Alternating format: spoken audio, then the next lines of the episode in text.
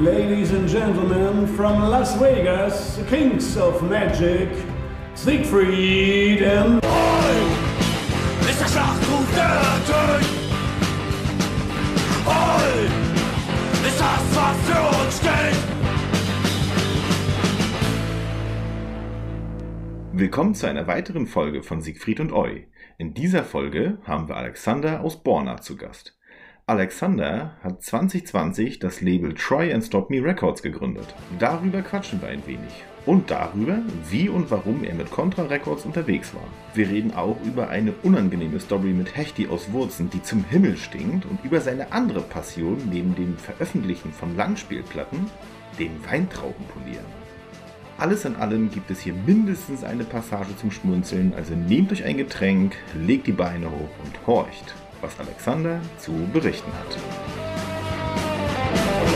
Oi! Ist der Schlachtruf der Tod! Oi! Ist das, was für uns steht! So, moin Alexander. Vielen Dank für deine virtuelle Anwesenheit. Ja, grüß dich, äh, Konstantin. Grüezi. Ich bin darauf gekommen, dich einzuladen, da wir vor vielen Jahren immer mal sporadisch Kontakt hatten und dank Social Media man sich ja nie so recht aus den Augen verliert.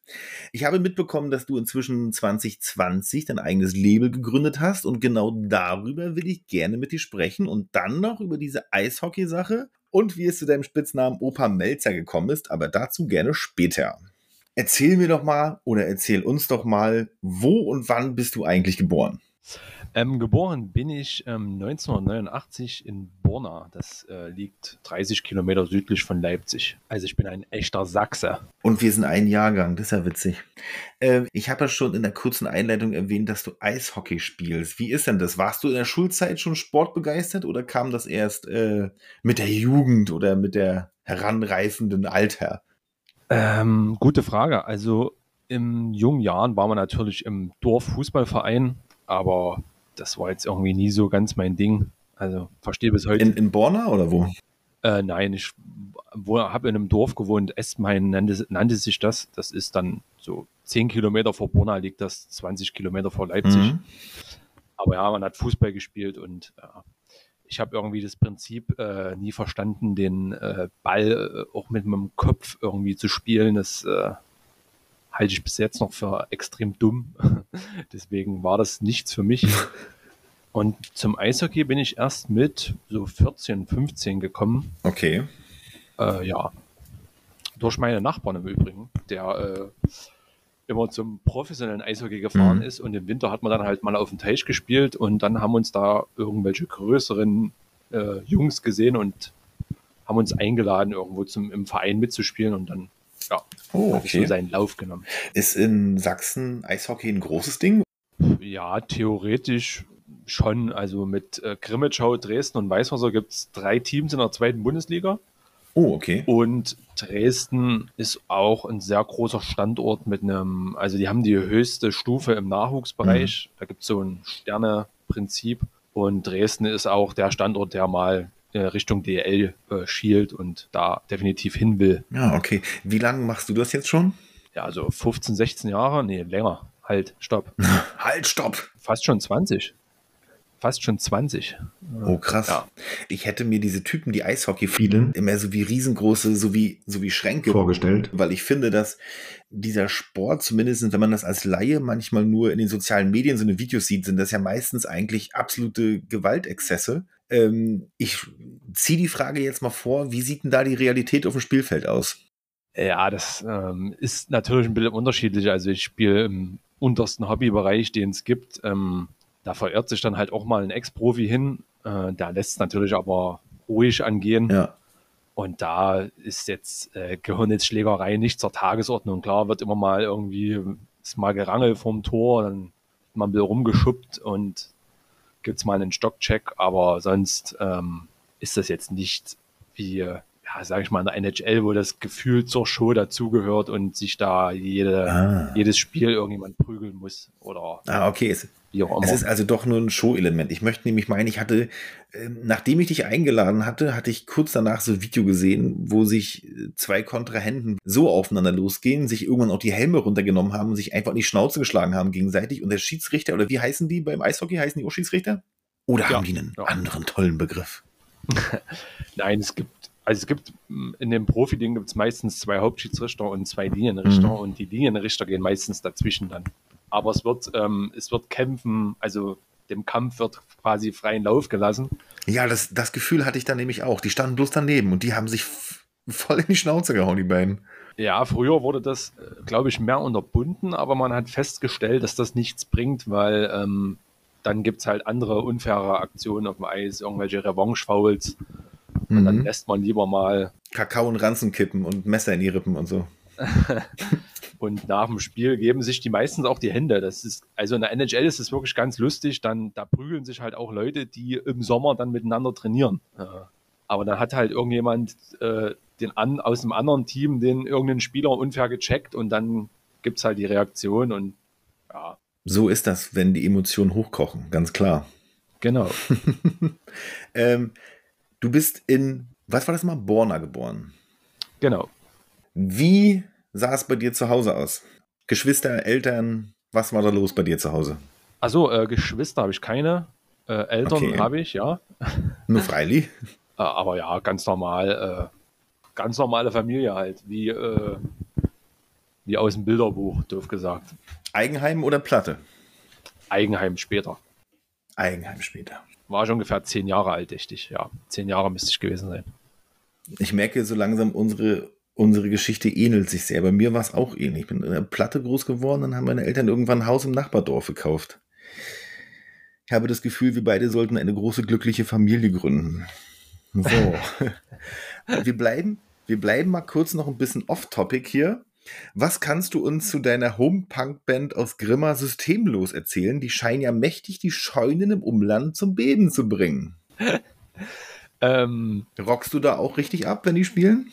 Ich, ich gebe ganz ehrlich zu, du hast mir diese Frage ja vorab geschickt und bis dato war mir diese Band nicht bekannt. Ich bin, ich bin halt auch erst hergezogen nach Grimma. Also es ist schon ein paar Jahre her. Ich müsste jetzt auch schon zehn Jahre hier wohnen und leben. Okay. Aber die Band war mir bisher nicht geläufig.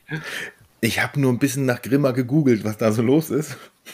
Und ich habe nicht sonderlich viel gefunden. Ja, eigentlich ist Grimma, wird vielleicht dem einen oder anderen bekannt sein, aufgrund des Hochwassers 2011. Und wann war nochmal eins? Ich weiß es gar nicht mehr. Auf jeden Fall war Grimma beim ersten Hochwasser absolut krass abgesoffen. Und da gibt es auch noch Bilder, als, ähm, glaube ich, Gerhard Schröder war damals Kanzler. Er war hier und hat halt Mhm. sich das angeguckt und hat wirklich irgendwie den Leuten gesagt: Hier, ich kriegt unsere Hilfe, ich sichere euch alles zu, was ihr braucht. Ja, Ist es auch passiert? ja, auf jeden Fall. Also, Weil das ist ja manchmal immer so ein bisschen ein schwieriges Thema, denn. also die Altstadt sieht wirklich sehr gut aus. Äh, und wenn man diese Bilder sieht von der ersten Flut, da war ja alles Mhm. noch quasi alt. Da, da- das ist eigentlich absolut ähm, unvorstellbar, dass es irgendwie 2001, nee, 2001 war die erste Flut, oder? Naja, müsste man nochmal Wir gucken, werden das aber später recherchieren. ja, wir werden das später recherchieren. Ähm, die Redaktion wird einen Nachtrag dazu reichen. Richtig. ähm, krass, wenn man diese Bilder sieht, wie es dann, wie es daher aussah. Da hat man halt wirklich so das Gefühl, ist, die Wende ist drei Jahre her, so ungefähr. Mhm. Na, das sieht, sah bestimmt nicht gut aus. Das habe ich nämlich auch gelesen, dass sich ein Besuch in Grimma lohnen würde wegen, wegen der wirklich wunderbaren historischen Altstadt, die es wohl geben soll. Ja. Es gibt ja immer wieder so Orte, die kennt man natürlich einfach nicht, aber jetzt habe ich mich, wie gesagt, ganz kurz mal damit beschäftigt und es scheint sich ja ein Besuch zu lohnen in der Stadt. Da kommen wir nämlich gleich mal zu der Frage, wenn man in Grimma ist, was muss man unbedingt gesehen haben? Uh, oh, das sind. Äh, man musste die Touristeninformation fragen. Die Autobahnabfahrt. Genau, die Autobahnabfahrt ist das Schönste an Grimma.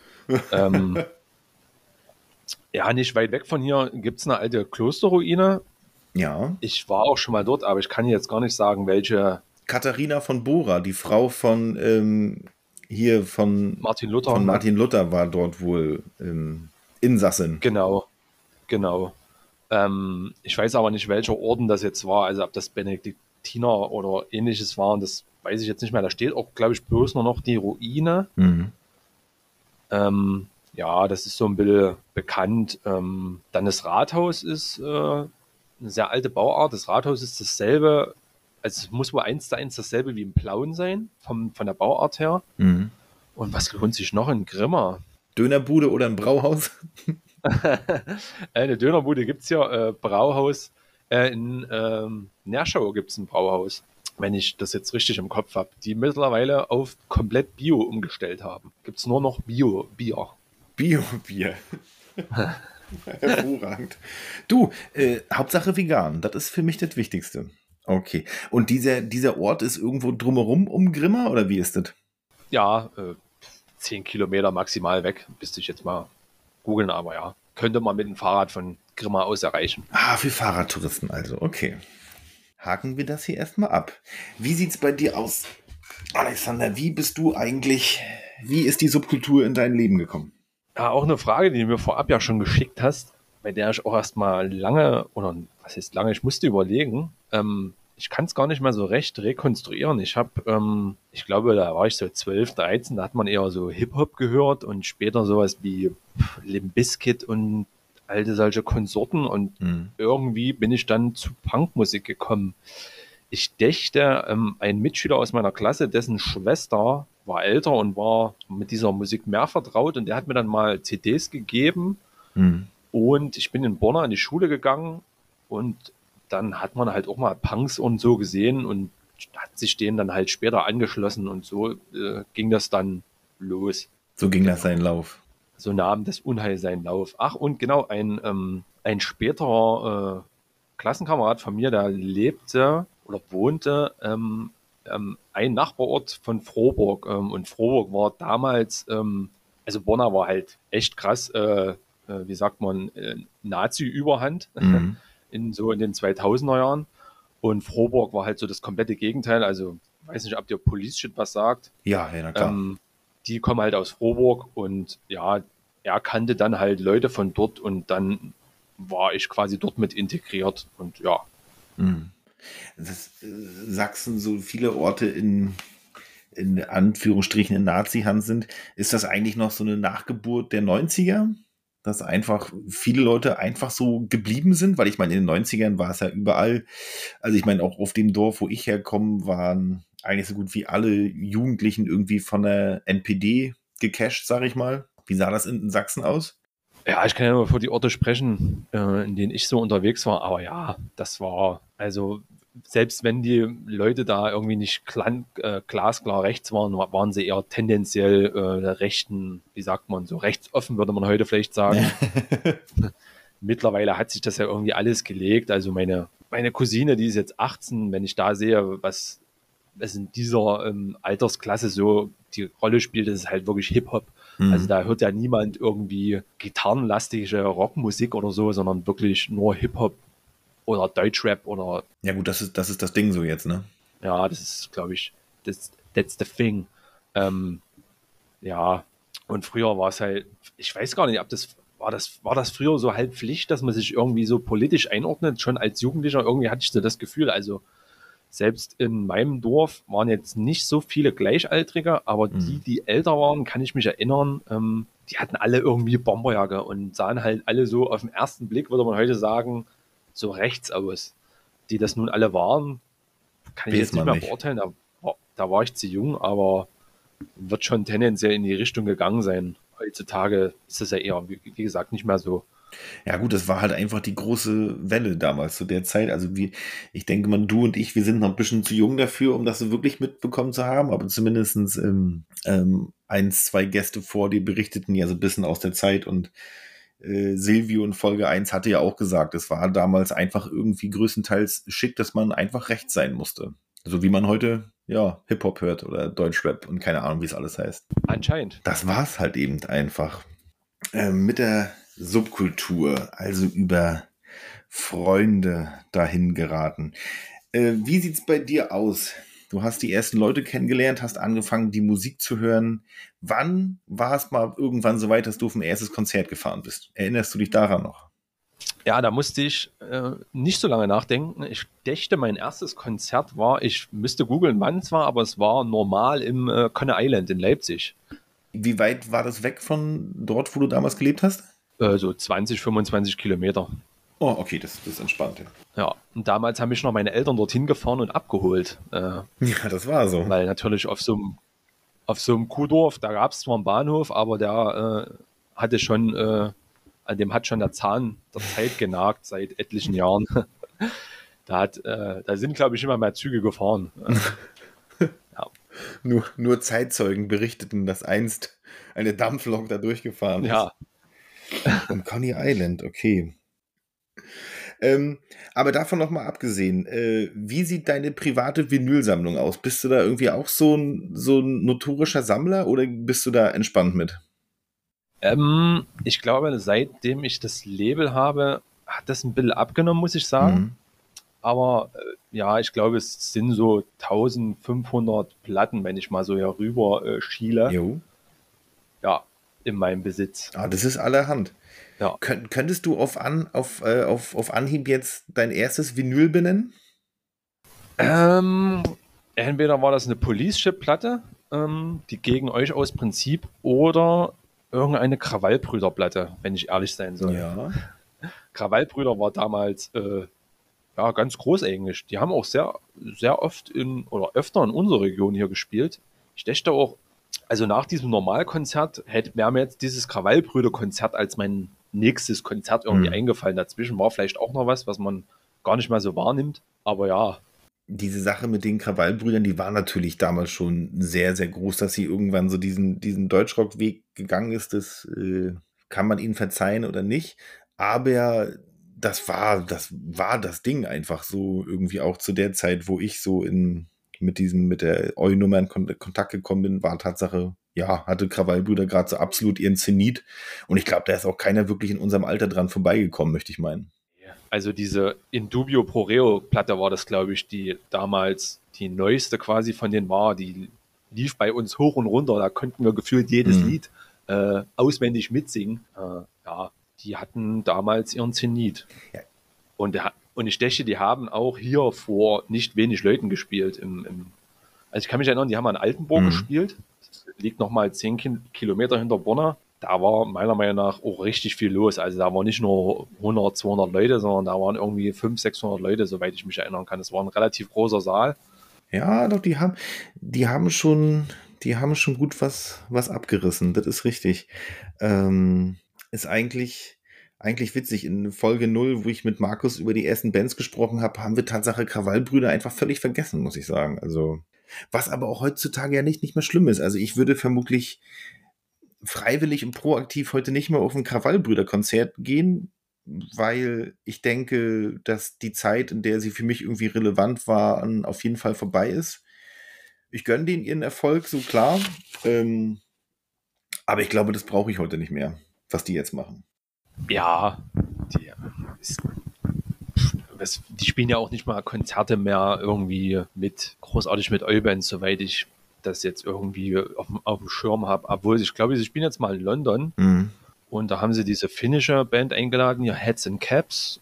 Und ich weiß gar nicht, wer noch spielt, aber ja, äh, auf deutschem Boden werden die sowas wie hier Gond oder irgendwelche Onkels-lastischen ja, ja. Festivals, wo eben diese Bands spielen, auftreten. Was ja auch in Ordnung ist, wenn wenn sie damit Erfolg haben und äh, davon leben können oder da mitleben können. Ja, ja, richtig, richtig. Ich weiß gar nicht, in, nach, nach London haben die ja irgendwie so eine Konecke über hier Frankie Flame, glaube ich, oder so. Ich glaube, die haben ja schon öfter da mal irgendwie gespielt in diesem Underworld. Das ist, glaube ich, auch so eine ziemlich große Location, glaube ich. Ja, ich glaube, in, in Kempten ist das, ne, da spielen eigentlich, da sind eigentlich immer so diese größeren Konzerte, wenn mal Madball oder Agnostic Front oder. Oder Krawallbrüder kommen. Ja, oder wenn Krawallbrüder kommen.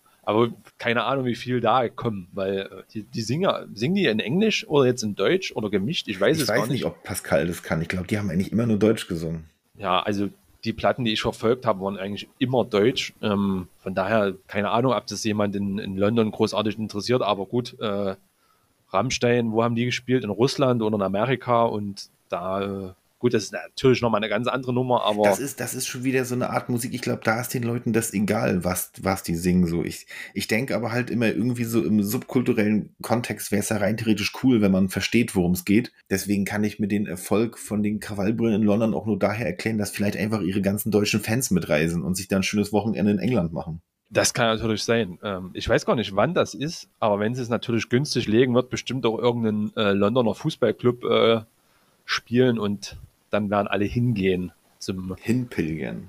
Zum Spiel äh, Chelsea gegen äh, Brighton, was auch immer, irgendjemand. Ähm, erzähle doch mal. Try and Stop Me heißt dein Label. Genau. Und dieses, dieses Try and Stop Me ziert deinen Namen schon sehr lange, wenn ich mich recht entsinne. Was hat es damit eigentlich auf sich? Ähm, ich war mal mit äh, der Band Sydney Ducks auf Tour Mhm. Die haben dieses Lied gecovert. Das Lied ist von, ähm, von so einer 60s Rockband, The Creation. Und ja, man wollte sich natürlich bei Facebook nie so einen Klarnamen geben, deswegen hat man irgendwelche Fantasienamen sich einfallen lassen. Das ist richtig. Und da habe ich irgendwie, bin ich darauf gekommen, das zu wählen und dann habe ich so gedacht, als ich dann das Label gegründet habe, das könnte auch gleichzeitig eigentlich der Labelname sein. Ja. Wie hieß die Band? The Creations? Creation. Creation. Try and Stop Me. Okay. Memo an mich selbst und an. Äh, ist so Beatles-Richtung, glaube ich, so in der Dreh. Trotzdem, Memo an mich selbst und an die Zuhörer. Hört euch diesen Song an. Ja, hört euch den äh, von The Creation an und dann müsste es auf YouTube eine Live-Version von diesem Sydney Ducks-Lied geben, weil das äh, Sydney Ducks haben das Lied, glaube ich, nie äh, irgendwo auf einer Platte veröffentlicht, sondern hm. immer nur live gecovert. Wenn ja, ich okay. es richtig in Erinnerung habe. Und das Cover ist schon per se besser als das Original, ja? Ja, es ist halt äh, rockiger und zackiger. Genau. Labelgründung 2020. Also wie kommt man darauf, sich einen solchen Bären ans Bein zu binden? Erklär doch mal ganz kurz, wie lief das ab? Wie bist du darauf gekommen? Erzähl mal. Ja, also es war erstmal, es war wirklich, es war Corona ne? und es war mhm. einem langweilig. Man konnte nichts machen. Und ja, wenn man Platten sammelt und auch hört, dann hat man natürlich irgendwie immer eine Affinität dazu, beziehungsweise zu Musik hatte ich immer eine große Affinität. Meine Eltern haben viel Musik gehört, gar nicht so viel Filme geguckt. Mhm. Ähm, was bei vielen ja auch ein großes Thema immer so ist, Filme, aber bei uns, bei meiner Familie war Musik ganz groß und kurz. Ja. Ja, und dann denkt man halt immer mal drüber nach. Es wäre natürlich irgendwie schön einen, eigenen Plattenladen zu haben, was natürlich in, in Ostdeutschland, äh, wie soll ich sagen, es ist eine Fiktion, dass sowas irgendwie funktioniert, großartig. Also in Großstädten. Aber eine schöne Träumerei auf jeden Fall. Ja, in Großstädten funktionieren bestimmt auch Plattenläden. In hm. Leipzig gibt es auch ein paar, aber natürlich funktioniert sowas wie ja, ein Cortex, funktioniert halt nicht in Leipzig. Ja. Hm. Also quasi Musik, die nur irgendwie subkulturell angelehnt ist. Ja, und dann hatte ich immer mal schon mit ähm, Mike vom Longshot äh, Records Music, der ähm, ja noch in unzähligen Bands mitspielt, äh, Kontakt und hat da immer mal so diese Idee mal in den Raum geworfen und er ist mhm. dann nochmal auf mich zugekommen und meinte hier, ähm, Ultrasekt wollen ihre allererste Single nachpressen. Ähm, der ähm, Sänger von Ultrasekt, der Brian, hat ja ein eigenes Label auch in, gegründet, mhm. äh, Turn Up the Oi Records und der, und der Mike hat damals, wenn ich das richtig in Erinnerung habe, ähm, eine lustige äh, Geschichte noch am Rande, genau die erzähle ich jetzt mal. Ähm, er war mit irgendeiner Band in Kanada äh, quasi auf Tour, was heißt auf Tour? Die haben irgendwie zwei Shows gespielt an einem Freitag ja. und einem Samstag und er ist Kanadier geboren, gebürtiger und lebte aber schon seit etlichen Jahren in, in Amerika, hatte auch eine Green Card mhm. und er wollte wieder nach Amerika halt einreisen, mit Instrumenten natürlich. Und dann haben ihn die Behörden irgendwie vorgeworfen, er wäre ein professioneller Musiker und würde das bei seiner Steuererklärung quasi nicht angeben. Und dann hat er irgendwie so ein Fünf-Jahres-Ban bekommen und durfte nicht mehr nach Amerika reisen. Oh. Äh, er hat es dann irgendwie über einen Anwalt eher geklärt, aber als er hm. dann quasi im Exil war, hat er dann LSM, also Longshot Music, nochmal ein anderes Label mit demselben Namen irgendwie gegründet ja. Und das war quasi auch sein erstes Output mit dem Label. Und das waren quasi von unseren drei Labels zusammen die erste Veröffentlichung. Das war quasi so die Idee, hey, mach du das doch. Äh, dann ist das irgendwie cool, weil das ist unsere gemeinsam unsere erste Veröffentlichung. Und ja, Ultrasekt ähm, absolut klasse Band, habe ich natürlich sofort zugesagt. Ja, ist tipptopp. Ja, und dann nahm das halt so seinen Lauf.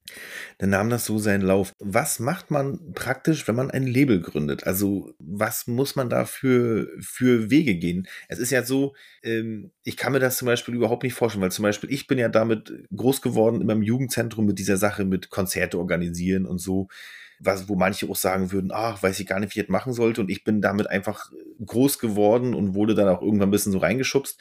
Aber wie ist das, wenn man ein Label gründet? Also, wo gehst du dahin? Was hast du genau gemacht? Ja, so schwer ist es eigentlich gar nicht. Man muss natürlich aufs Gewerbeamt gehen und sein ein Gewerbe anmelden. Ne? Mhm. Äh, sonst gibt es Ärger vom Staat mittlerweile, denke ich auch, dass die da relativ hinterher sind. Ja. Ja, und dann kann ja, doof gesagt, jeder Privatmann auch seine äh, Band aufnehmen und auf Platte pressen lassen. Also das ist jetzt nicht so schwer. Also gut, ich hatte halt das Glück, mit Mike jemanden zu haben, der das schon etliche Jahre gemacht hat mhm. und auch immer noch macht. Der hat dann natürlich das Know-how und äh, kann immer mal so ein paar Fragen beantworten, in die man sich erstmal reinfuchsen, lesen muss. Naja. Aber ja, viel mehr gehört fast gar nicht dazu, obwohl ähm, den Online-Shop, ich glaube, das, die größte Arbeit ist der Online-Shop. Also die Versandarbeit. Genau, also da gehen auch gleich mal Grüße raus an den Thomas aus Leipzig, der mir da ganz viel geholfen hat, diesen ähm, Shop quasi aufzusetzen und alles drum und dran macht und das auch noch für mich betreut, wenn ich da mal Probleme habe. Äh, mhm. Ja, das ist, glaube ich, so, also überhaupt, dass der Shop läuft, ist das ähm, große, große Thema. Also läuft im Sinne von, du gehst jetzt äh, ins Internet und klickst meinen Shop an und du siehst alles richtig aufgelöst und es sieht nicht aus wie als hätte irgendein äh, ein Achtklässler irgendwie seine erste Homepage im Informatikunterricht äh, programmiert.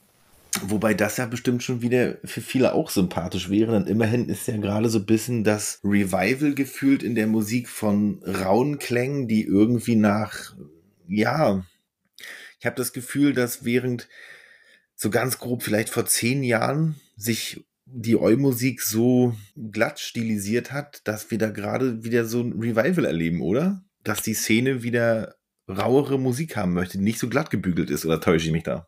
Uh, nö, nö, ich glaube, das, ähm, das ist schon so. Also, ja, merke ich ja auch, ich habe ja selber, ähm, weiß nicht, ob du dir die Band angehört hast, ähm, Slugger rausgebracht, die ja auch. Ja, angehört habe ich es mir. Eher, eher in so eine Skinhead-Hardcore-Richtung gehen, sage ich jetzt mal. Hm. Ja, das ist schon gerade eher gefragter als vielleicht, kann mich gar nicht mehr so erinnern, wie lange das jetzt her ist, so sagen wir mal fünf bis zehn Jahre, da war so dieses ganze Powerbeat-Boot-Zeug äh, ganz hoch im Kurs. Mhm. Sowas wie Shandy, äh, Thread Razors und so. Das habe ich nie verstanden. Da war ich, also wirklich, da war ich komplett raus. Das habe ich nicht gerafft. Das war mir zu, ja, weiß ich nicht. zu viel Glam, zu wenig Rock'n'Roll. Ja, kann sein. Ich habe das überhaupt nicht gefühlt. Gar nicht. Ja. Ähm, ich habe das Gefühl, dass diese Zeit mittlerweile wieder, also dass diese Musik gerade niemanden großartig interessiert und ja, dieses eher härtere Ding ist ja ganz groß angesagt. Gibt ja etliche Bands, die in diese Schiene schlagen. Alles, was quasi so eher so Richtung Skinhead Hardcore geht, sage ich jetzt mal fast grob. Mhm. Vielleicht sind auch Leute genervt von ähm, glatt produzierten Bands, die nicht rau genug klingen. Ich finde es immer relativ, also persönlich sympathisch. Ich kriege ja meine Bands schicken mir auch immer ähm, Rohmixe und dann das Master mhm. und nicht selten gefällt mir der Rohmix meistens mal besser. Obwohl er vielleicht nicht so glatt ist, aber der ist halt irgendwie, klingt halt fast wie so eine Liveband dann manchmal. Ja, ja, ja. Hat immer wieder was Sympathischeres, finde ich. Es fühlt sich echter an, vermutlich. Weil ich, ja. ich, kann, ich kann mir das wirklich vorstellen. Also vielleicht ist das auch einer, einer der Gründe, warum Krawallbrüder heutzutage kein Thema mehr ist, weil es gab ja viele Bands, die damals versucht haben, so in diese Kerbe zu schlagen. Und ich glaube, die sind, die sind einfach zu Recht, haben die alle irgendwann den Weg in den Deutschrock gefunden. Ähm, äh, die Belanglosigkeit, jetzt mal sozusagen. Ich weiß nicht, so mit dieser raueren Musik für mich gefühlt, ich habe auch in den letzten Jahren wirklich so die Entwicklung gar nicht mehr, teilweise gar nicht mehr so krass mitverfolgt, muss ich sagen. Aber für mich war eine der großen, oder heißt großen Bands, ist jetzt vielleicht Quatsch, aber war eine der Bands, wo ich das mitbekommen habe, dass es jetzt plötzlich gefühlt neue Musik gibt, war hier diese Battle Ruins aus den USA, glaube ich, oder? Ja, okay. Das sind Amis. Das war ja. für mich so gefühlt zum ersten Mal, dass ich irgendwie mitbekommen habe, so es gibt neue Musik, weil dann hast du, dann habe ich irgendwie über die von denen was mitbekommen und dann erstmal so nach und nach mitbekommen, dass es anscheinend irgendwie gerade mehrere Bands gibt, die in solche Käbel schlagen und ich diese Entwicklung irgendwie völlig äh, verpasst habe, glaube ich. Oh, Battle Arenas war, glaube ich, ja, puh, wie soll ich das jetzt am besten sagen? Also, das war ja im Prinzip, was, was Battle Arenas gemacht haben, war ja nichts Neues. Also, die Bands, das ist ja, klingt ja so 80er Metal-mäßig. Mhm. Die, die gibt es ja bestimmt zuhauf. Äh, Gab es die früher und gibt es die auch jetzt noch? Ähm, ich glaube, den ihr Vorteil ist halt einfach, dass halt, ähm, ich glaube, der Sänger hat in irgendwelchen Hardcore-Bands mitgespielt, mir fallen sie gerade nicht ein. Mhm. Ähm, der Gitarrist Joe, der ist ja ein, ähm, noch ein Hammer in the Nails. Ja, ja auch eine feine Band. Genau, und ähm, der war oder ist bestimmt auch noch in irgendwelchen anderen Hardcore-Projekten. Von daher, ähm, ja, hat das quasi immer so diese Affinität oh, da spielt jemand mit, der äh, die und die Band macht. Äh, und dann hören sich das halt viele aus dem subkulturellen Bereich an. Mhm. Meine, ähm, ist ja mit Onkels nichts anderes. Wie ja. lange haben irgendwie Punks, Skinheads oder subkulturelle Menschen immer noch Onkels gehört, obwohl sie gar kein Eu mehr gemacht haben, sondern halt Deutschrock oder wie man es auch immer nennen will. Und im Ausland gibt es ja dafür auch immer mal so ein paar Beispiele. Ich weiß gar nicht, ab welche, welches Land es ist, aber es sind die, ich, werden, ist, ich dächte, es wären Serben. Mhm. Rita Nerdam oder so. Sagt ihr das was? Nee.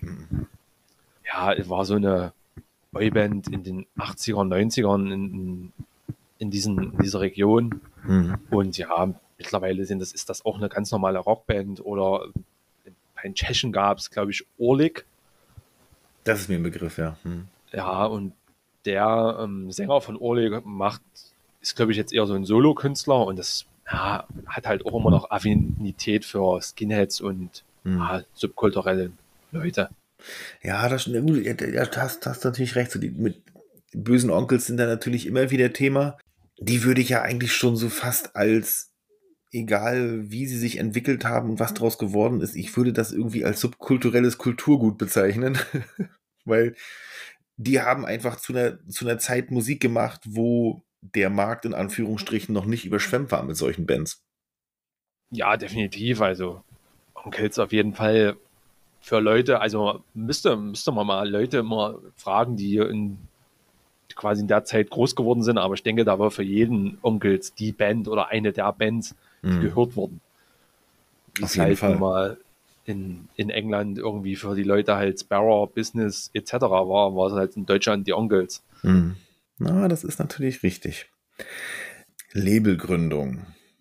Das ist alles ganz, ganz einfach, sagst du.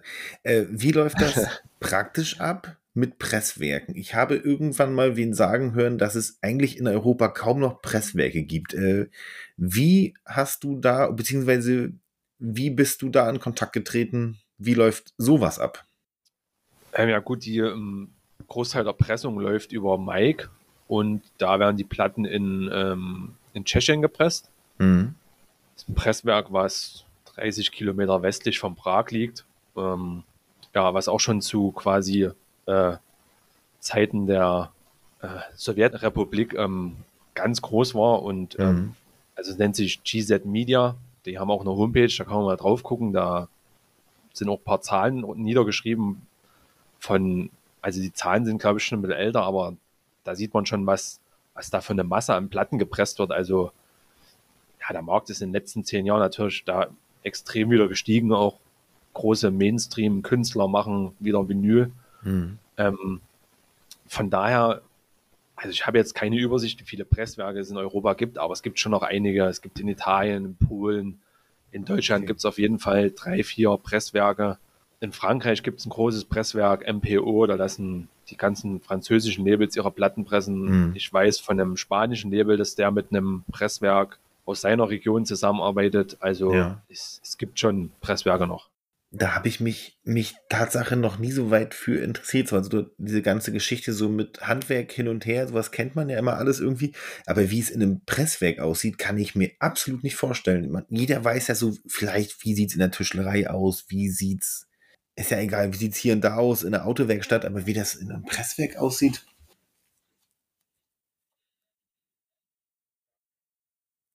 Okay. Ich war mal vor, lass mich lügen, mehr als zehn Jahren in diesem Presswerk in, in Tschechien. Ja, ich kann mich aber auch noch dunkel erinnern. Also es gibt ja mal so ein paar Clips auch bei YouTube. Du siehst halt wirklich nur, wie so ein äh, mhm. schwarzer Klumpen Vinyl da reinkommt. Dann geht die Presse runter und äh, dann kommt halt quasi die fertige Schallplatte schon raus. Also wenn es jetzt erstmal nur um die Schallplatte geht. Ich glaube, das große Problem, soweit ich das mhm. mal mitbekommen habe mit den Presswerken, ist, es scheint sich aber auch wieder geändert zu haben, dass die Maschinen halt alle noch aus den 80ern oder noch älter waren und ähm, es da dann Probleme halt auch gab mit Ersatzteilen oder mit Leuten überhaupt, die so eine Maschine, so ein Gerät reparieren können. Ja, okay.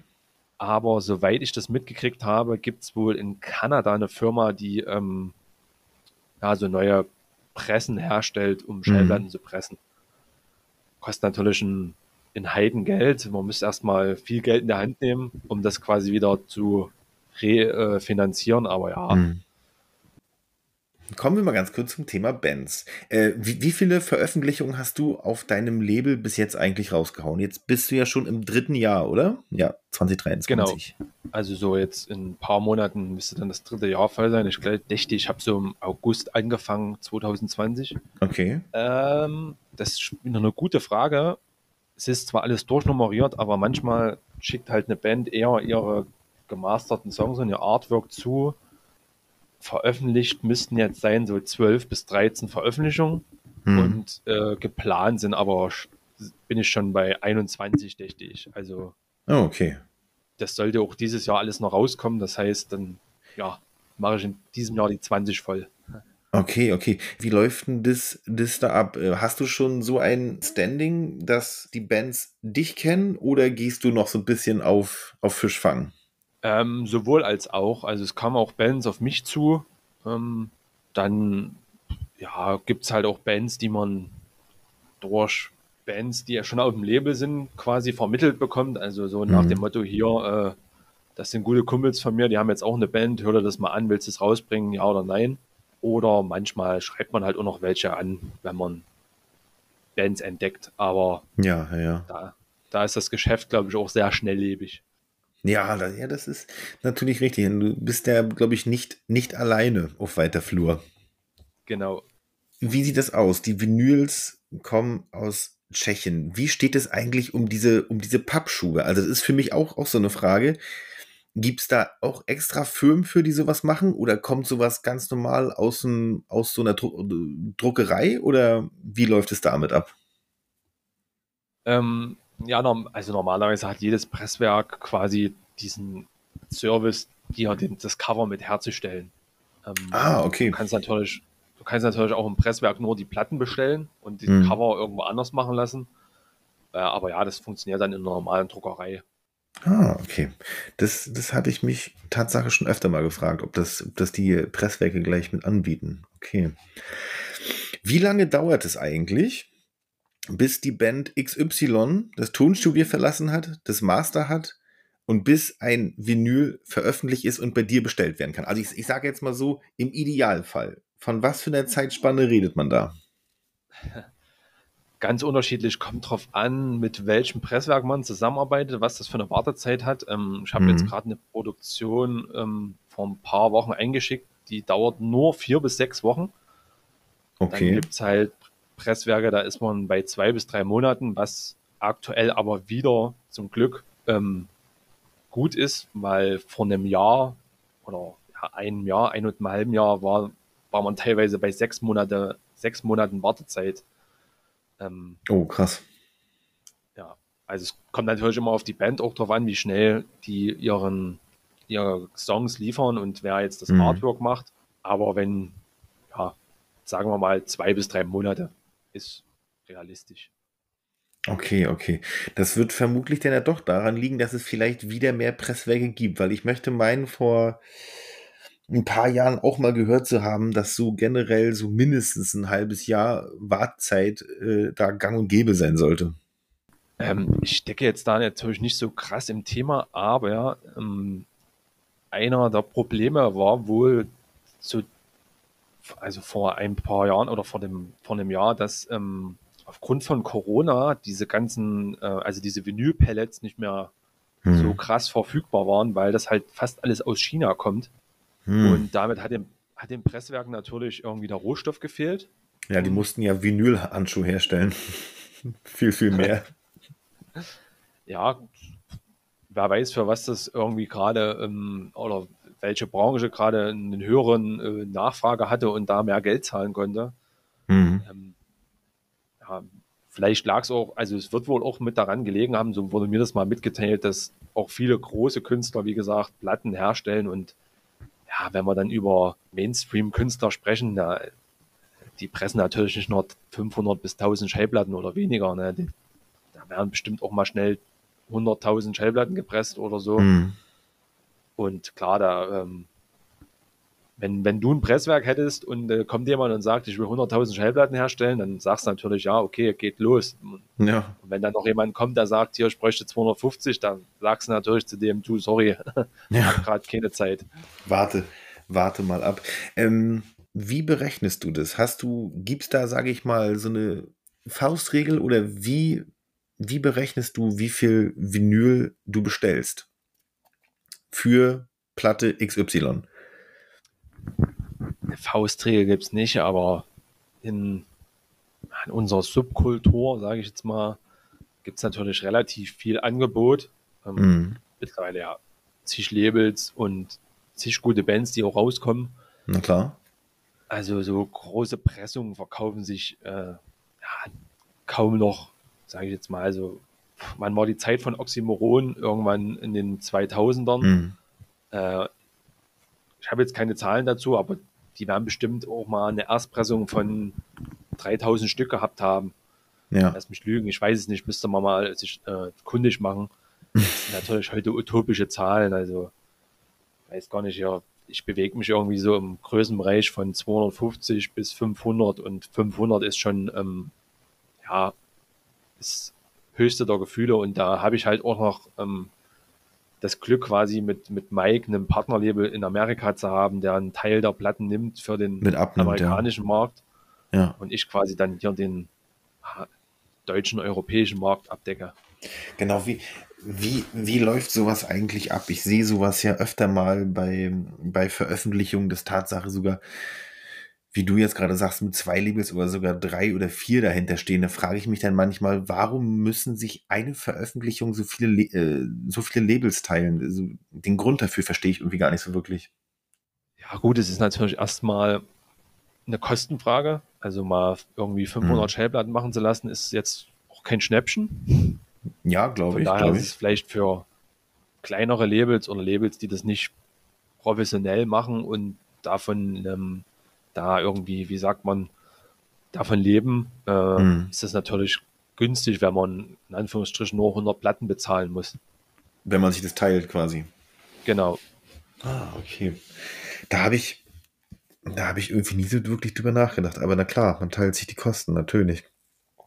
Oder halt wie in deinem Fall, dass du, ihr euch den, den Markt in Anführungsstrichen teilt, dass dann die Platten äh, über einen großen Teich auch rauskommen. Das ist natürlich cool, ja.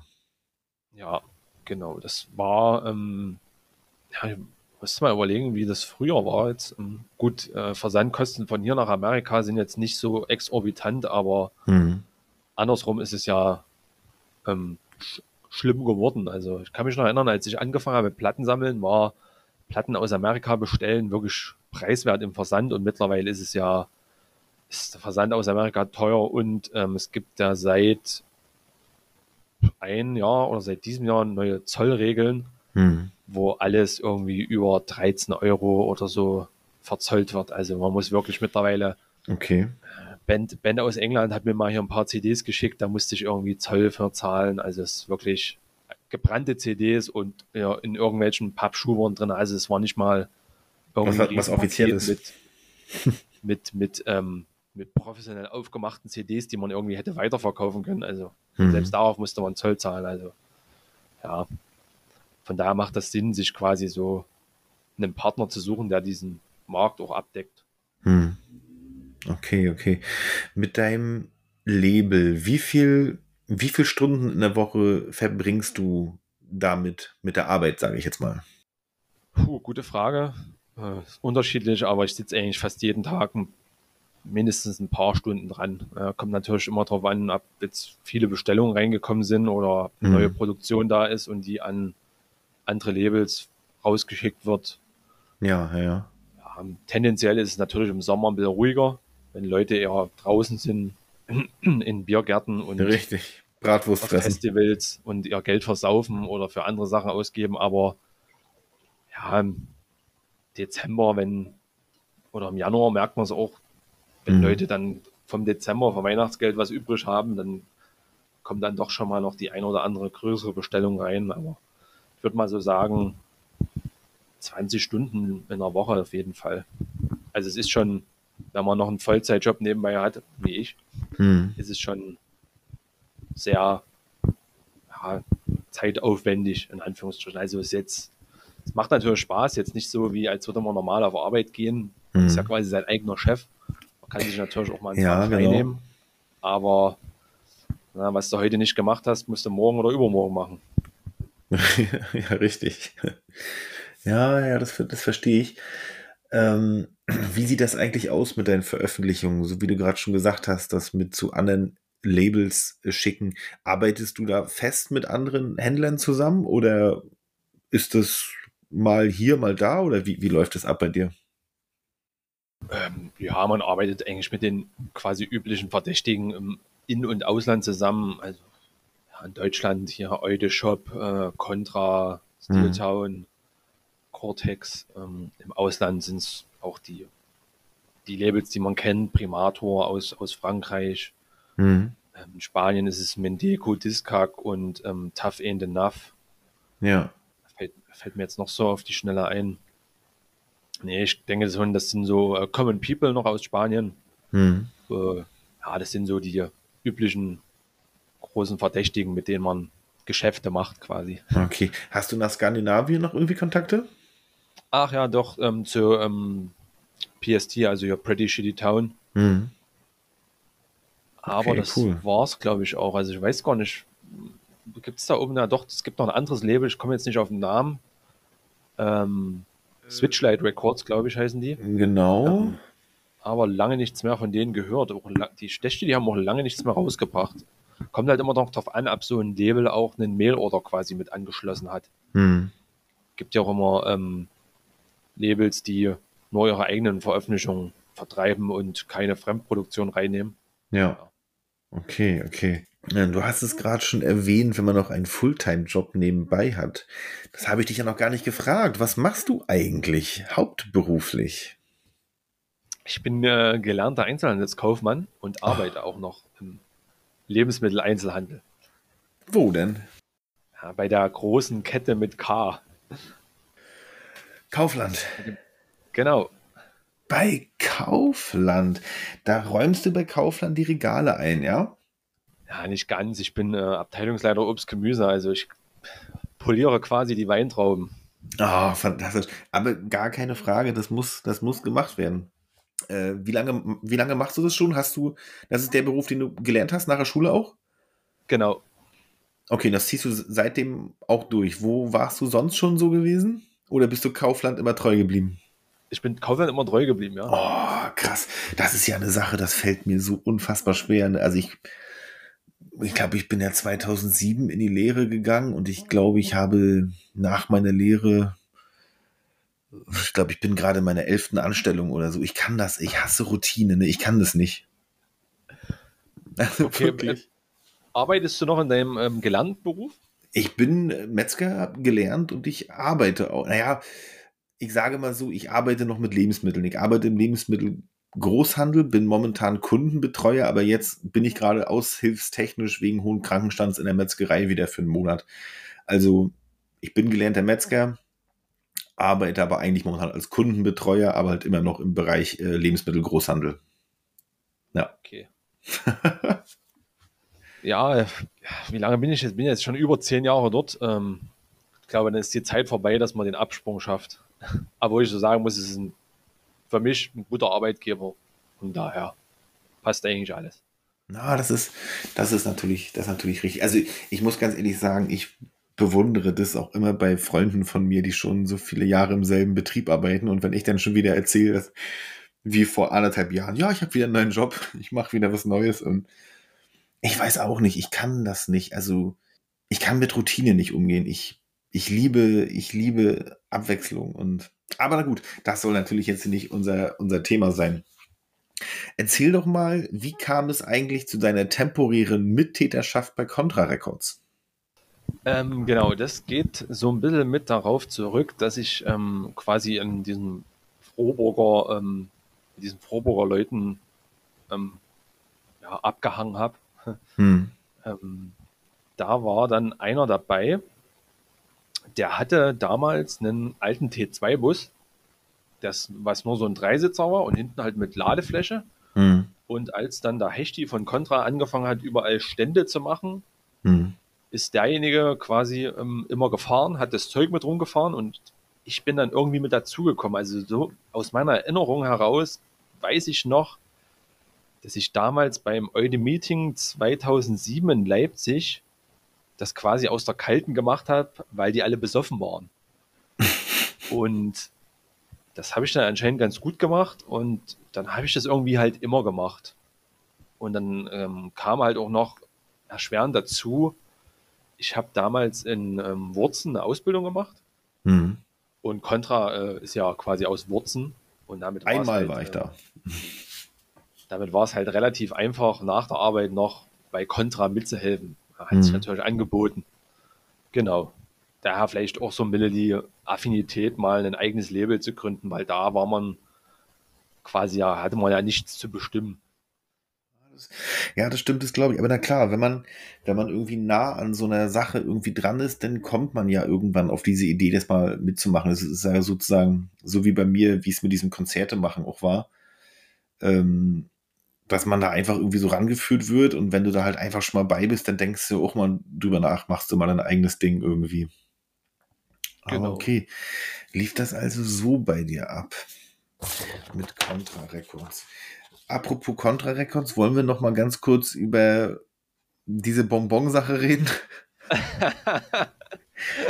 gerne, gerne. Gerne. Also ihr wart, ähm, es kam nur, dass die Zuhörer jetzt auch nochmal Bescheid wissen, es kam eine Frage rein. Und zwar, ob der Herr Alexander schon mal Kackebonbons genascht hat.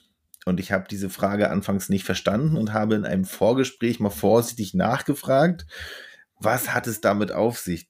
Sollen wir das erwähnen oder nicht? Aber erzähl doch mal ganz kurz nochmal, wie kam es zu den Kackebonbons? Äh, ja, es war ähm, 2011. Ich war mit Contra, ich weiß gar nicht, ich glaube ohne Stand, äh, auf dem ähm, Rebellion Festival in Blackpool. Mhm. Und der Herr Hecht von Contra hat sich da äh, irgendwo in den äh, finsteren Gassen von Blackpool ähm, Bonbons andrehen lassen, die wohl äh, den Atem einen schönen Hauch von Scheißegeruch verleihen.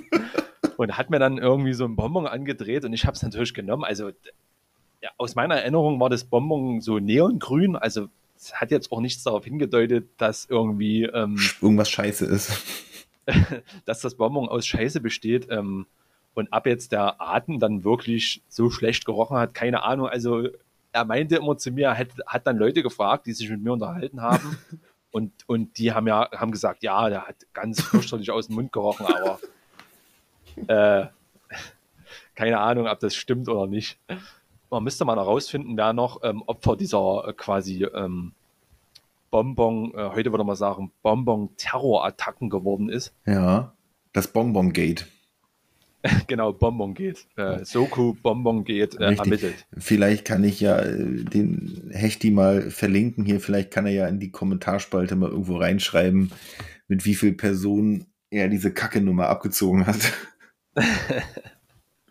Wie sieht es aus? Du warst mit Contra in, äh, in Blackpool gewesen. Bist du, bist du viel mit auf Veranstaltungen auch ins Ausland gefahren?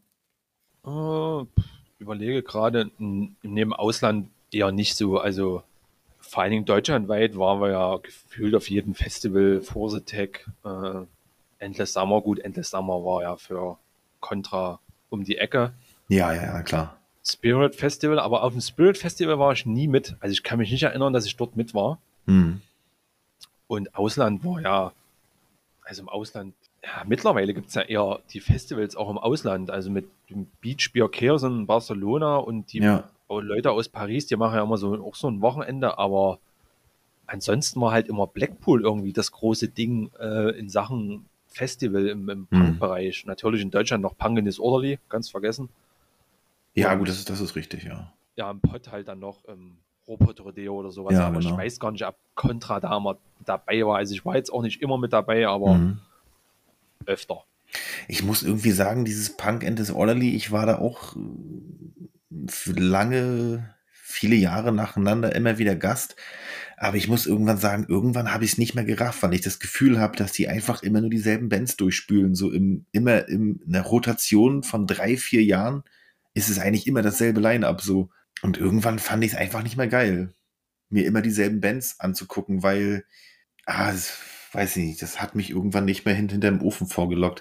Mit diesem, mit diesem Beach Chaos Festival, was ich sagen muss, was auch immer mega interessant aussieht, ähm, habe ich mir auch mal sagen lassen, dass das eigentlich auch so ein verrückter Hype sein soll und dass eigentlich so gut wie gar keine Spanier zu dem Festival gehen, weil die ganzen Resteuropäer, vor allen Dingen Nordeuropäer, die ganzen Festivaltickets dann mal wegkaufen.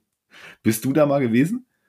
Ich war letztes Jahr das erste Mal dort. Ja. Ähm, mit äh, Grüße, Grüße an Basti aus Berlin. Ähm, mega, mega gute Zeit gehabt, viel gelacht. Mhm. Ähm, ähm, puh, ich versuche mich gerade so ein bisschen zu erinnern.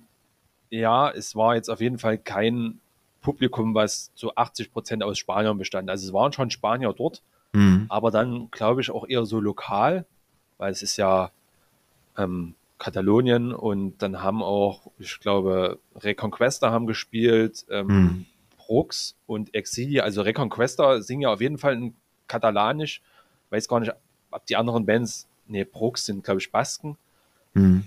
Da bin ich mir jetzt aber auch nicht hundertprozentig sicher. Ähm, ja, das Geile an diesem Festival ist halt so die Kombination ähm, nachmittags am Strand liegen, baden gehen, Bier trinken und abends zu diesem Konzert gehen. Das ist wirklich mega, mega cool. Äh, damit haben sie natürlich ein unschlagbares Argument.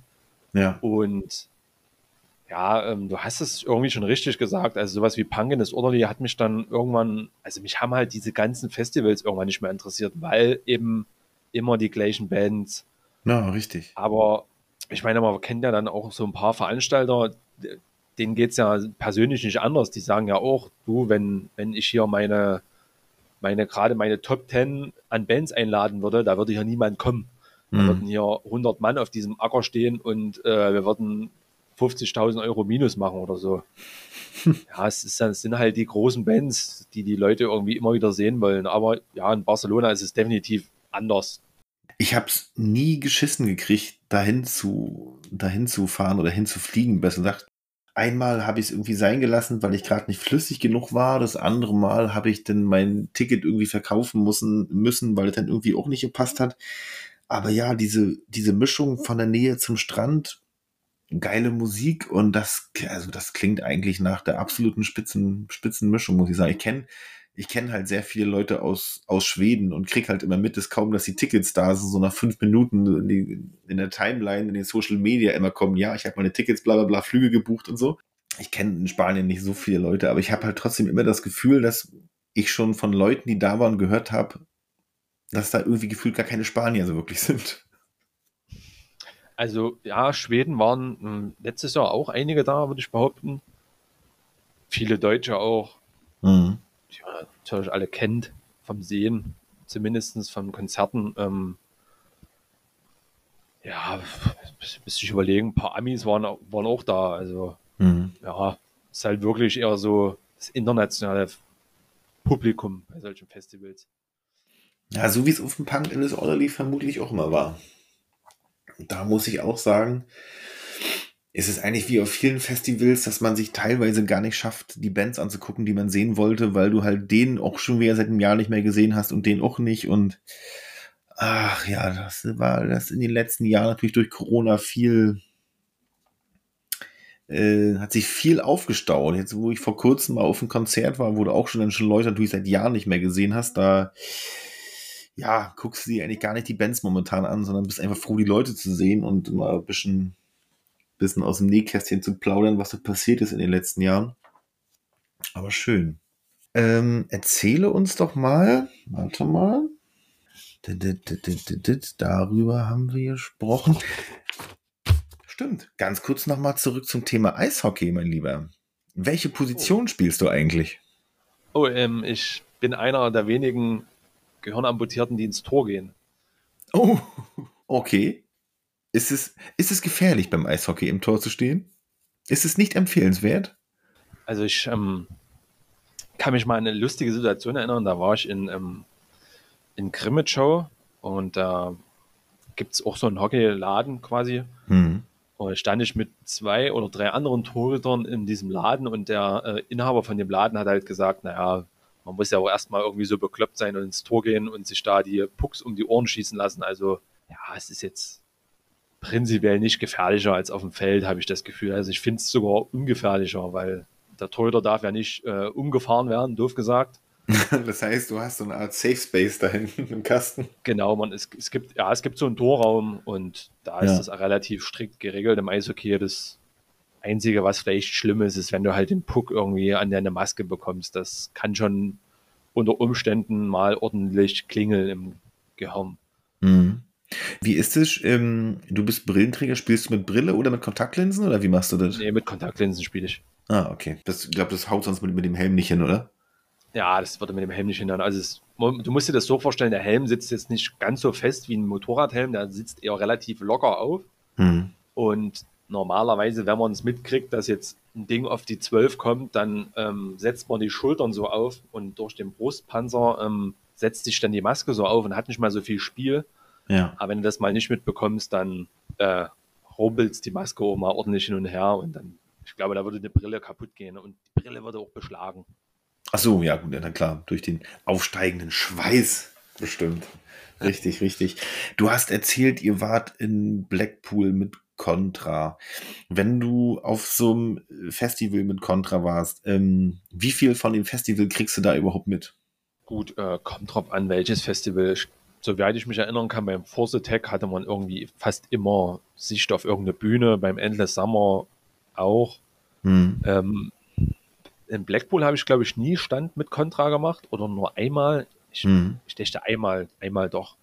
Da hat man natürlich nichts mitgekriegt, weil in Blackpool sind die Stände ja in diesem Rondell, wo es dann zu den einzelnen, wie sagt man, zu den einzelnen Hallen geht, wo, mhm. wo die Konzerte sind. Also da musste man sich wirklich irgendwie so ein bisschen absprechen, welche Band willst du sehen? Ich ja, würde ja. gerne 16.50 Uhr die Band sehen. Ja, also Rebellion muss ich persönlich sagen, finde ich als Festival auch anstrengend. Es geht ja das von Donnerstag riesig, oder? bis Sonntag und dann spielen ja da über 100 Bands und hm. also jeder, der schon mal dort war, sagt halt irgendwie, ja, äh, ich wollte die und die Band sehen, aber die haben natürlich irgendwie zur gleichen Zeit gespielt. Also habe ich mir irgendwie 20 Minuten von dem ihren Set angeguckt, dann bin ja. ich schnell darüber und habe noch 10 Minuten von dem ihren Set gesehen. Also ja, klar für also Blackpool hat natürlich teilweise manchmal noch viel internationaleres Publikum. Da habe ich, glaube ich, auch schon Leute aus Mexiko und so weiter gesehen. Für die ist mhm. das natürlich geil. Die sehen halt mit einmal 50 Bands, die sie sehen wollen. Ja. Für uns Europäer ist natürlich sowas irgendwie, ja, vor allem für uns Deutsche. In, in, Deutschland spielt ja gefühlt jede große Punk, Eu und Hardcore-Band ja, ja. einmal, zweimal im Jahr. Also ja, das ist, das ist, das ist richtig. Wo du gerade bei diesem Thema bist, mit, in, in, dass wir in Deutschland ja recht verwöhnt sind, gibt es so eine, eine Sache, die ich jetzt manche, heißt, die belächle ich nicht, nee, das wäre, das wäre falsch gesagt. Wenn oft Bands aus dem Ausland, meistens US-amerikanische Bands, irgendwas von Europatour auf ihre Plakate draufschreiben, und von 15 Konzerten 12 in Deutschland stattfinden, frage ich mich immer, ist der Begriff Europatour gerechtfertigt, wenn noch ein Auftritt in Tschechien und einer in den Niederlanden mit dazukommt? Das finde ich manchmal irgendwie echt so krass.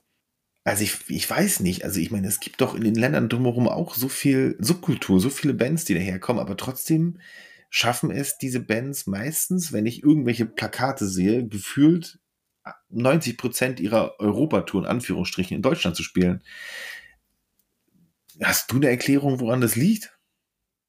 Ähm, gute Frage. Ich habe ja auch mal einige Touren von Bands mit begleitet und war da mit dabei. Ähm, Mhm. Ich glaube, im Ausland ist es tendenziell schwerer, Leute unter der Woche für Konzerte zu mobilisieren. Mhm. Was ja teilweise in Deutschland gar kein großes Problem ist. In manchen, in manchen Städten, zum Beispiel guck mal Berlin, äh, da kommen immer Leute. Äh, auch wenn da irgendeine coole Band Mittwoch spielt. Mhm. Äh, mach mal irgendwo in Frankreich außerhalb von Paris ein Konzert an einem Mittwoch. Weiß Mhm. ich nicht, wie viele Leute da kommen. Also vielleicht hat Deutschland auch im, im Allgemeinen eine große Szene und dadurch oder große Szene, ja. Ihr habt ja in der ersten Folge immer so, Markus hat dieses Wort so die Szene immer so Mhm. in Anführungsstrichen gesetzt. Naja. Kann ich nachvollziehen. Ähm, aber vielleicht gibt es in Deutschland ähm, viele Leute, die einfach so subkulturelle Musik hören und dann da auch hingehen. Ja, richtig. Mhm. Aber ja, hast schon recht. Es ist, ja, es ist dann zum Schmunzeln, wenn auf einer Europatour irgendwie 80, 90 Prozent aller Dates in, äh, in Deutschland sind und richtig. der Rest, äh, Ich glaube, ich glaub, das war jetzt schon wieder gerade, ich habe, glaube ich, gerade, ich glaube, das war früher von Liberty and Justice, den, äh, das, den, das Tourplakat gesehen und äh, ja, ja, da war das auch, auch wieder so. Sie spielen irgendwie fast, fast nur in Deutschland. Aber ja, natürlich, ich glaube, es liegt einfach wirklich daran, dass die Subkultur oder die Szene hier einfach wirklich sehr, sehr groß ist. Oder vermutlich einfach auch in Deutschland viel mehr Menschen leben als in Schweden zum Beispiel. Daher mag es auch daran liegen. Genau, was ich eigentlich nur noch erzählen wollte, wo wir gerade bei diesem Thema Touren und Europatouren waren, die einzige Band, wo jetzt ich, die ich gerade in Erinnerung habe, die, wenn die von einer Europatour sprechen, wirklich eine Europatour fahren, sind Spider Crew. Also wenn du dir von Spider Crew mal ein Tourplakat anguckst, dann lassen die ja wirklich kein Land in Europa ausgefüllt. Das ist krank. äh, das sind doch Österreicher, oder? Äh, Österreicher, ja, genau, der eine, eine Sänger wohnt, lebt ja in den USA irgendwie, aber das sind ja im Großen Österreicher, ja. Ah, okay. Ja, gut, du musst es halt auch immer noch aus der Perspektive sehen, wenn jetzt eine amerikanische Band nach Deutschland kommt. Ich Hm. denke, Flüge nach Deutschland sind immer preiswerter oder sind sehr preiswert, Hm. weil Frankfurt als großes Drehkreuz wird, ist bestimmt auch bei, äh, bei Langstreckenflügen irgendwie so ein Zwischenziel, könnte Ja, ich mir ja. vorstellen. Und ähm, ja, viele Bands wollen natürlich ihre Kosten so gut wie möglich wieder reinspielen. Und Hm. in Deutschland natürlich die ähm, oder das Land ist, in dem die Wahrscheinlichkeit am größten ist, ähm, ordentlich Kohle einzuspielen, Ja, sei es jetzt mit Gagen oder halt auch mit ähm, von Hm. Merchverkauf, genau.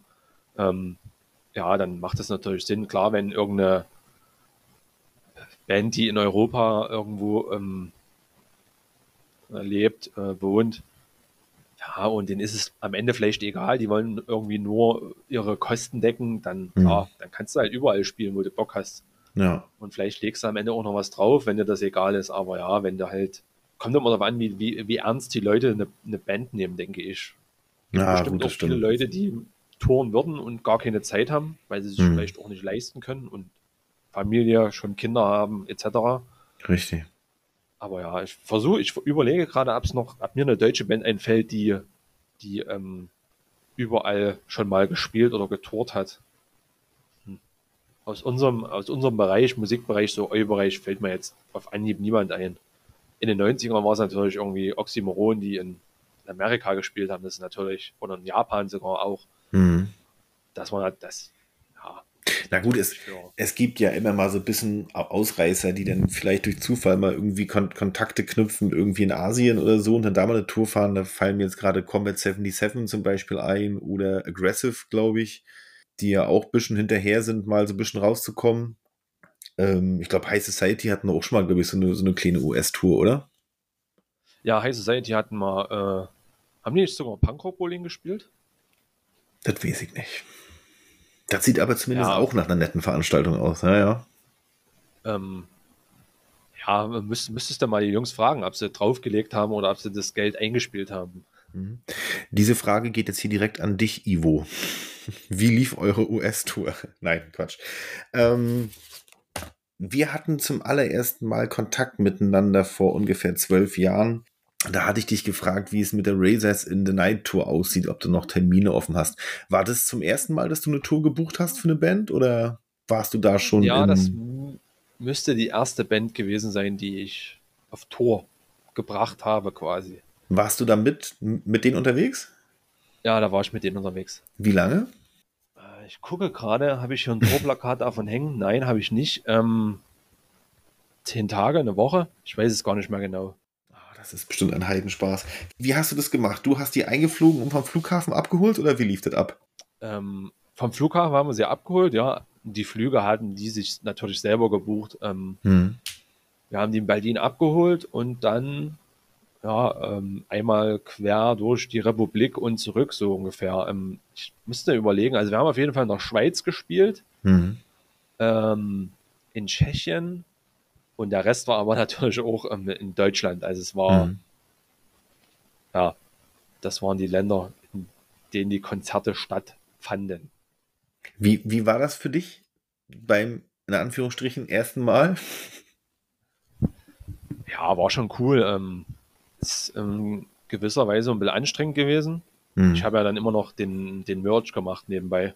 Ja, ja. Ähm, aber ja, ist schon cool. Man, man sieht halt viel in wenigen, in wenigen Tagen, man lernt viele mhm. Leute kennen ähm, und man sieht halt gefühlt jeden Abend die Band. Äh, natürlich ein, eine schöne Sache.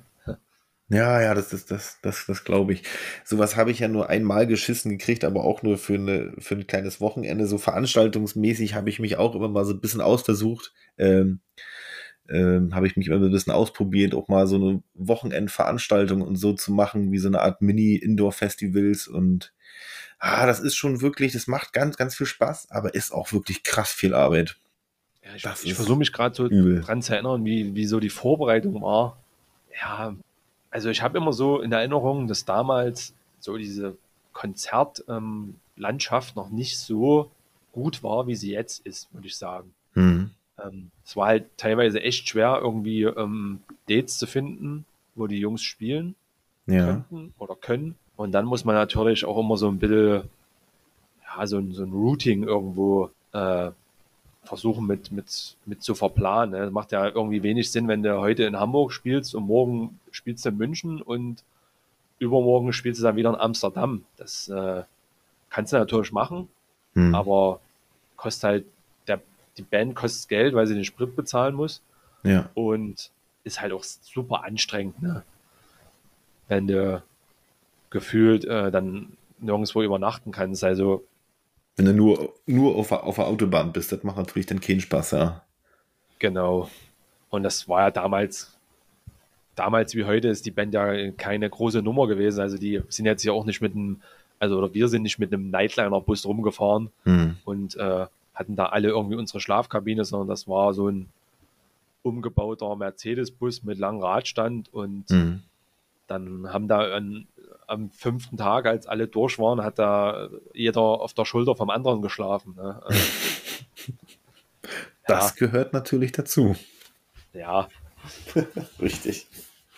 Ähm, wie sieht's aus mit Veranstaltungen in Grimma? Du hast ja schon Du hast ja schon zugegeben, dass du diese richtig, ich gucke noch mal ganz kurz, wie sie hießen, ne. dass du diese richtig coole Punkband aus Grimma systemlos ja leider nicht kennst. Aber wie, wie sieht's aus in Grimma? Gibt's oder gab es da Veranstaltungen oder ist einfach das zu nah an Leipzig, dass sich das nicht lohnen würde, da was zu machen?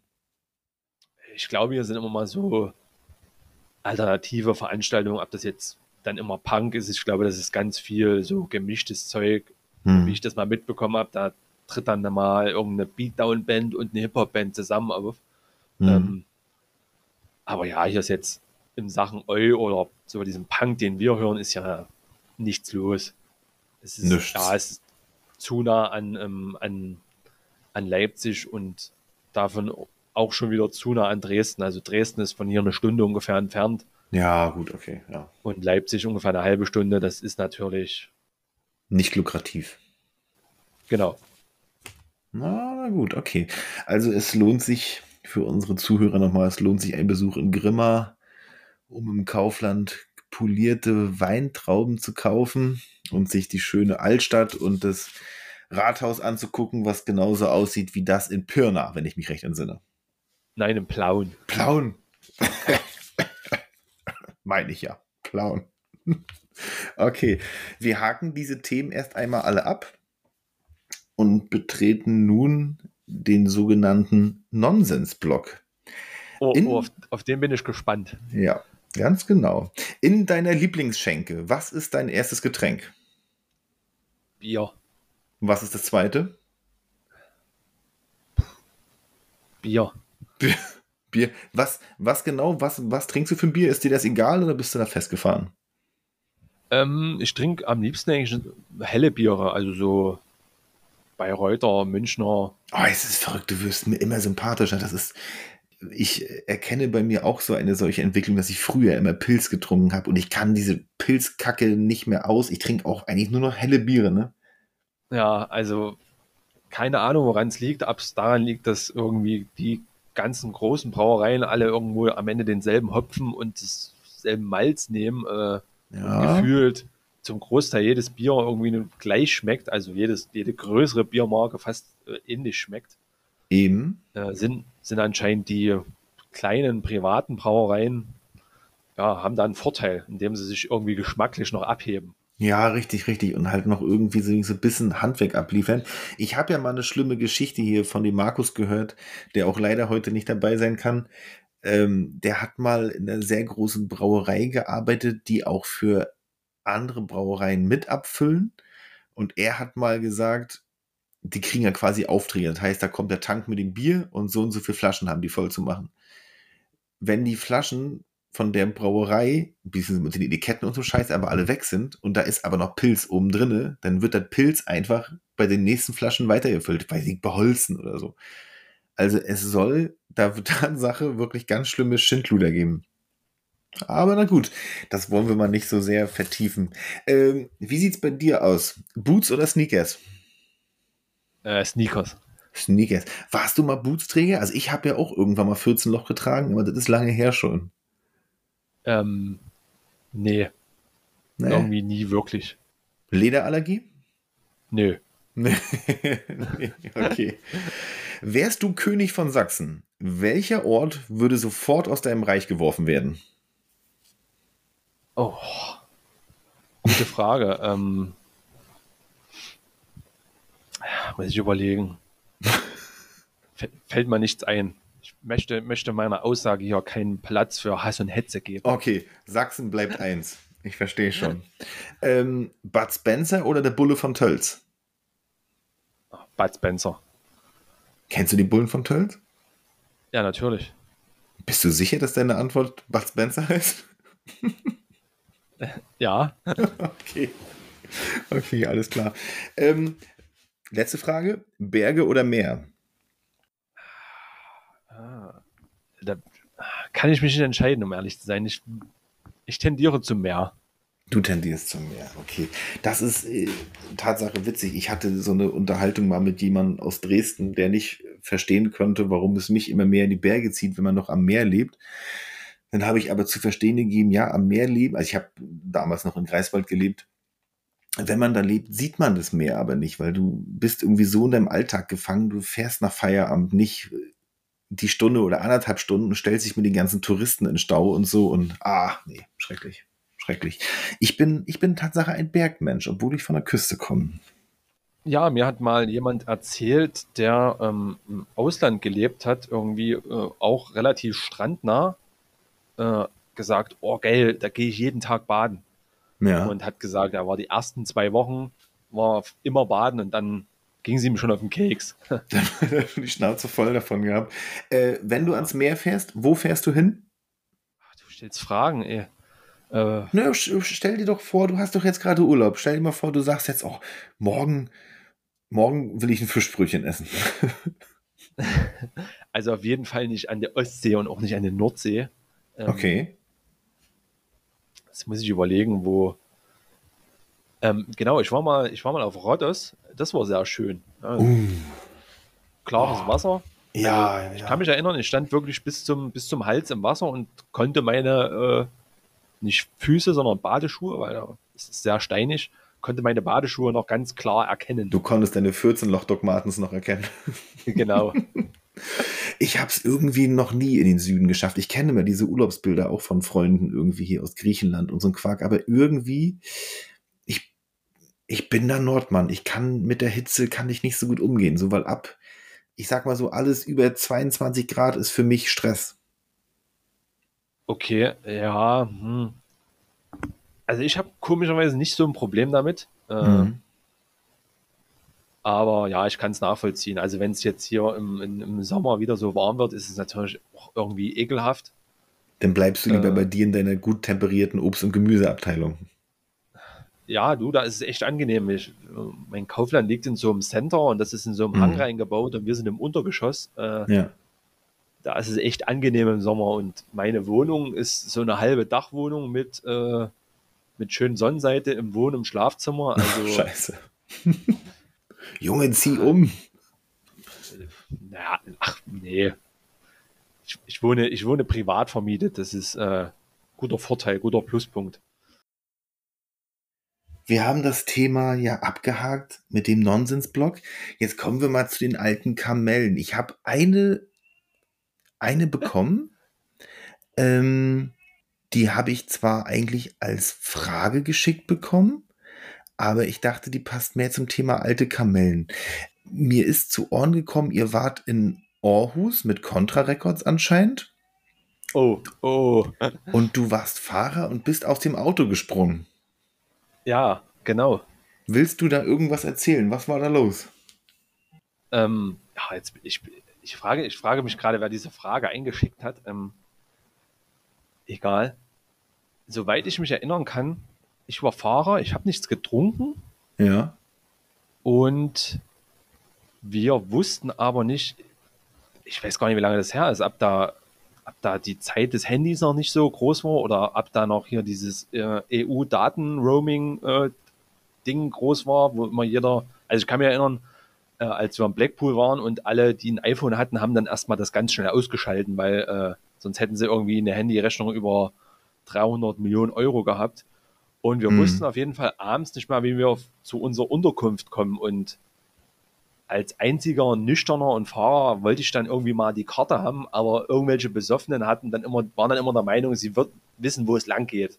Und Ja. wir sind da einmal durch die Stadt gefahren und ich bin dann einfach ausgestiegen und abgehauen. Das war mir einfach zu dumm.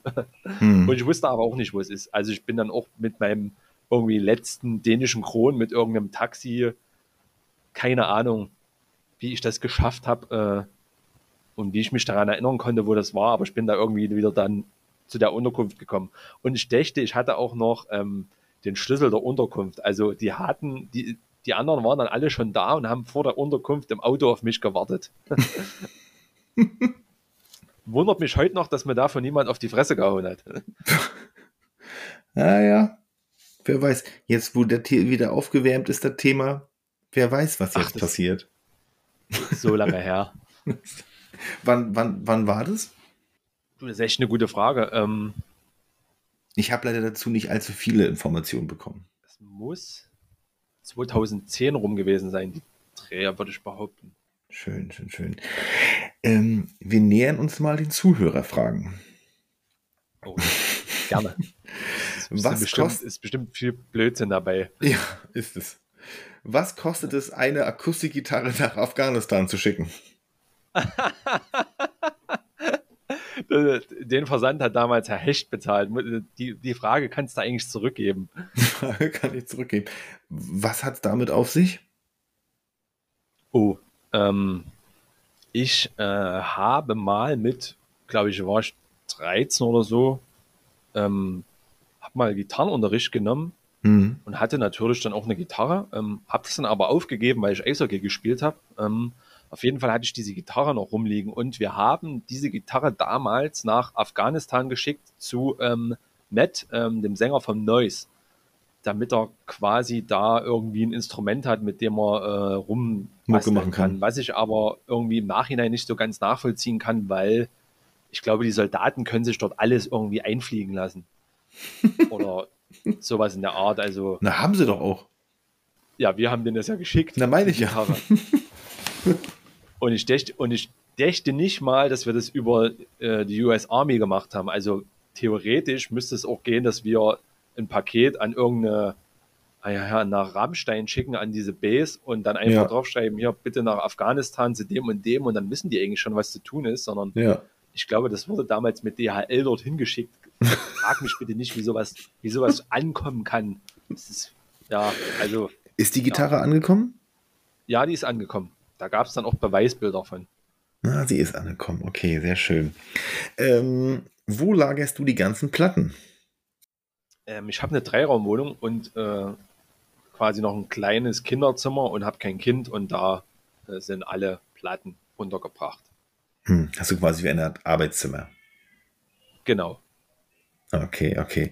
Ähm, wie geil ist Ihre Stammkundschaft aus dem nördlichen NRW? Oh, jetzt überlege ich, wer das geschrieben hat. Äh, ja, äh, die ist natürlich äh, sehr trinkfest und damit sehr geil. Wird die Concrete Gods LP noch kommen? Aktuell bin ich da, ist das eingeschlafen, aber theoretisch sollte die noch irgendwann mal erscheinen. Ähm, es war eigentlich schon so weit, dass am Artwork gefeilt wurde und Hm. auf der Platte wäre auch noch ein extra Song gewesen, der nicht auf der CD war. Hm. Okay, weil mi- mir sagt diese Band überhaupt gar nichts. Wer, wer ist es? Wo kommen die her? Ähm, das ist eine, eine Band aus London gewesen, also die Mhm. gibt's nicht mehr. Ähm, da haben Ah, unter okay. anderem mitgespielt ähm, Pat von ähm, Straw Dogs, der dann später bei Superjob war, und Mhm. der ähm, ja, bekannte, bekannteste Band ist auch Superjob. Ich glaube, der hat auch noch in einigen anderen äh, UK-Bands mitgespielt, Mhm. Resistance 77, dächte ich, und ja, wenn mich nicht alles täuscht, East End Meadows auch. Ah, okay. Ja. Wegen denen hattest du mich auch irgendwann mal angeschrieben, fällt mir gerade ein. Wegen East End Meadows? Mhm. Ich glaube, da sollte auch mal irgendwas in Deutschland stattfinden, was dann aber nicht gemacht wurde. Okay. Kann ich mich gar nicht mehr dran erinnern. Kommen wir zur letzten Frage. Was ist mit deinem schönen Schnauzbart? Ist der noch da? Na, natürlich. Natürlich. Also Wer fragt denn sowas? Ja, das muss, müsste ich nochmal nachgucken. Das habe ich mir nicht aufgeschrieben. Der Schnauzbart ist noch da an Zuhörer XY. Mir persönlich als Schnauzbartträger, mir fällt es natürlich total ins Auge. Ich finde, das sieht klasse aus. Du solltest davon nicht abweichen. Natürlich nicht. Denn wären wir jetzt schon soweit für das Fazit von dir, letzte Worte, Grüße etc. pp. Fazit. Ähm, ich, dachte, ich dachte eigentlich, der Nonsens-Block ist länger. Nein, immer nur sechs Fragen. Schade. Ah, okay. Schade. Dann, ähm, ich ziehe ich ziehe ein positives Fazit nach diesem Gespräch mit dir. Okay. Ja, ähm, wen will ich grüßen? Sind einige Leute. Äh, ich habe mir ein paar Notizen gemacht, nicht, dass äh, jemand beleidigt ist. Natürlich zuallererst ähm, meine, meine Freundin Jessie, die den ein oder anderen Abend alleine auf dem Sofa verbringen muss, wenn ich hier am äh, Rechner sitze und E-Mails beantworte oder Pakete packe. Natürlich meine Eltern, die äh, ja, mich immer unterstützen, vor allem meine Mutti. Ähm, des Weiteren, puh, jetzt wären es einige. Äh, auf jeden Fall Udo und Peter aus äh, Hannover, den Herrn äh, Melona aus Chemnitz, dann äh, Fruchti aus Magdeburg, äh, Moritz aus Dresden und jetzt ist es mir eingefallen, ähm, die geilsten Kunden aus NRW, äh, Grüße gehen raus an Christoph und Lars. Äh, ich möchte natürlich noch die Rechtsterroristen von Contra Records grüßen, äh, die mich hier mit ihren, äh, wie sagt man, unterirdischen Fragen äh, oder die dich mit ihren unterirdischen Fragen Ja. bombardiert haben. Richtig. Und alle anderen, die mich kennen und die fleißig bei mir bestellen und mich äh, beschäftigt äh, halten damit. Sehr gut. Die deine Gelenke schmierig halten. Genau, die meine Gelenke schmierig halten und mir schlaflose Nächte bereiten. Fantastisch, fantastisch. Denn Alexander, ich bedanke mich, dass du dir hier die eine Stunde und 38 Minuten Aufnahmezeit Zeit genommen hast in deinem Urlaub. Ähm, was machst du in deinem Urlaub noch? Natürlich arbeiten. Ah, hervorragend, hervorragend.